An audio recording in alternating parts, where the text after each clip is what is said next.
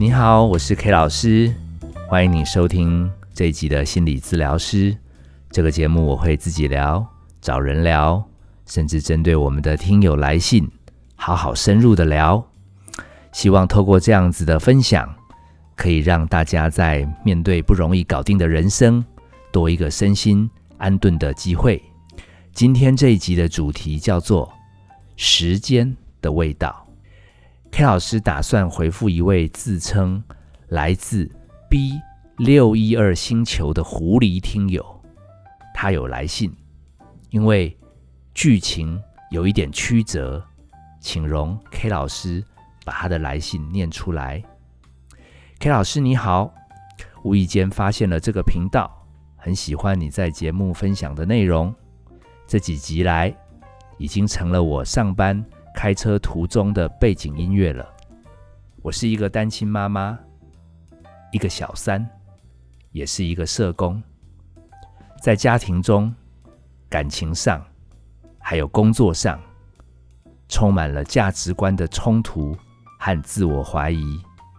尤其是最近和前任男友关系画下句点之后，在跟他交往的前几年，他同时。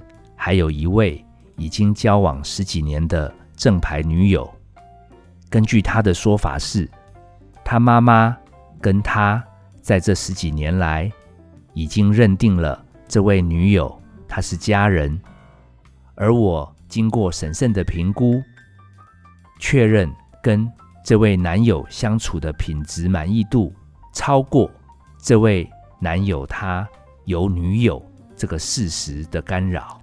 所以，即便我只算是小三，心里好像也还过得去。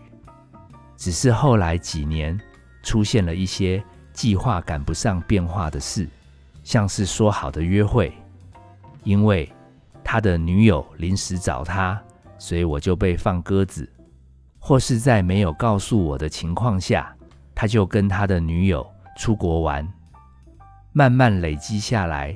这些事情让我心里有了芥蒂。时间快转到前几年，这位男友跟他的女友总算是分手了，但我们之间并没有越靠越近，反而我好像是见不得光。不管在他的家庭中或他的生活圈，我是小三吗？那他都跟女友分手了，为什么还无法扶正呢？对他而言，会不会？我只是他一位台面下的性伴侣，后来几年，我们的关系品质反而更差。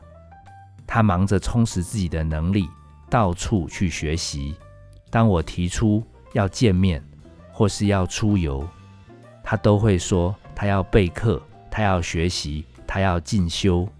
虽然我知道大部分他讲的都是真的，这中间过程中我也提过要分手，他居然又挽回。甚至我遇到恐怖情人，他也一直陪我面对处理，但到最后，我们还是分手了。对我来说，分手也就算了，但是让我最不堪的是，他刻意让我知道，他交了一位更年轻、小他十来岁的小女友。我不知道我是怎么样熬过刚分手的那三个月。我充满了自我怀疑，我常常自我否定，我甚至有一点想不开。我猜测，他也可能是为了让我死心，所以才特别让我知道他已经交了小女友。但这样的安排真的让我好难过。现在也已经过了半年多，但是只要一想到分手那一天的那一刻，我其实还是会一直流泪。我甚至常常必须找朋友聊天诉苦求助。我很努力在工作，我也在生活做出调整。我发现，在这一两个月，我可以开车慢慢听我当年爱听的抒情歌，因为本来我一听就会哭，我现在在听已经不会以泪洗面了，只是时间过得很慢。我的伤口好像恢复的很慢很慢，那个程度好像是毫米的程度在复原。我心里是知道，有一天我应该可以释怀吧，只是我不知道我的人生还会不会遇到可以找到适合的对象。毕竟我跟他都是助人者，有共同的兴趣，价值观也很相近，个性也很互补。有的时候想下去就会觉得好遗憾。我想听听 K 老师的建议和想法，也谢谢你。长期透过声音给我的陪伴，不晓得听友听到这边的时候，会不会很矛盾、很纠结，还是也很失望？我想先回答狐狸一个最重要的结论：有一天会释怀吗？伤痛的时间什么时候才会慢慢的缩短呢？K 老师会给你这样的答案，大概在半年多以后。应该也就是现在这个时候吧，你伤心的时间会慢慢的缩短，也不会那么容易以泪洗面。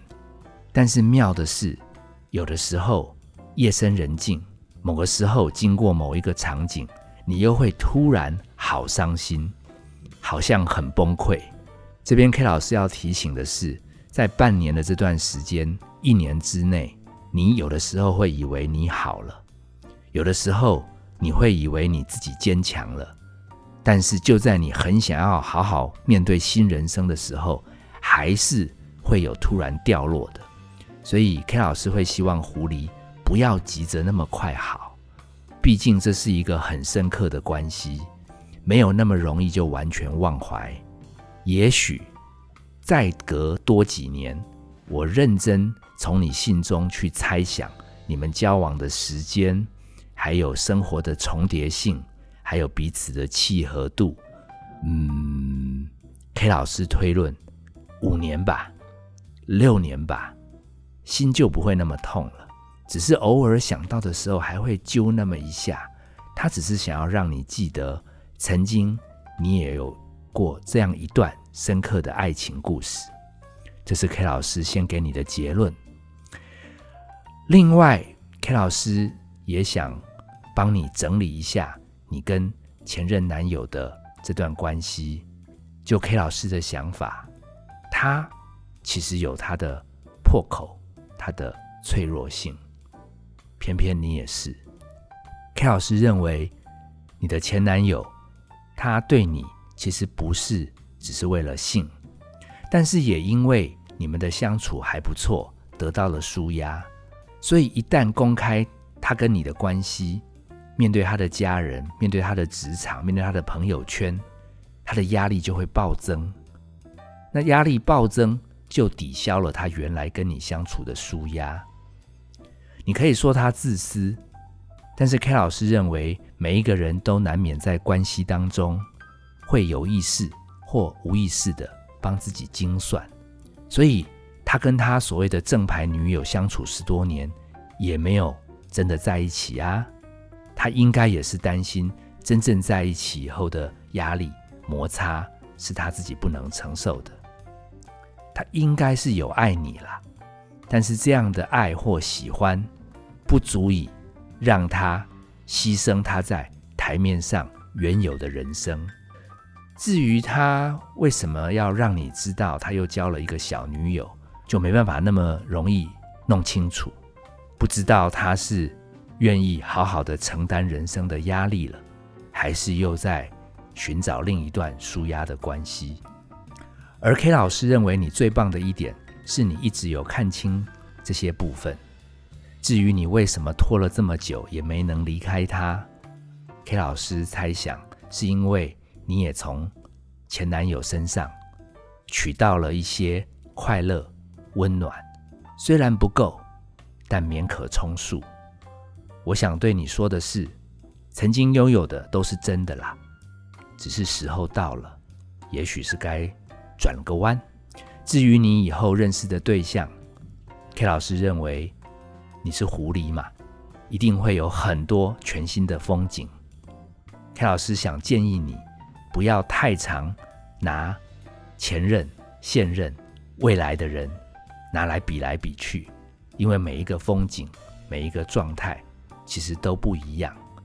我觉得对你来讲都各有意义在。最后，K 老师想跟狐狸讲的是，啊，日子要怎么过下去？嗯，K 老师多年前在呃台湾最高学府服务过一个也很聪明的女生。那她一来 K 老师的物谈室，就一直问 K 老师：“你有专业证照吗？你是专家吗？”那我当然强调我是啊。他就说：“那你有没有方法可以让我尽快忘记那个贱人？”K 老师愣住了，没想到优秀的学生讲话也这么辛辣。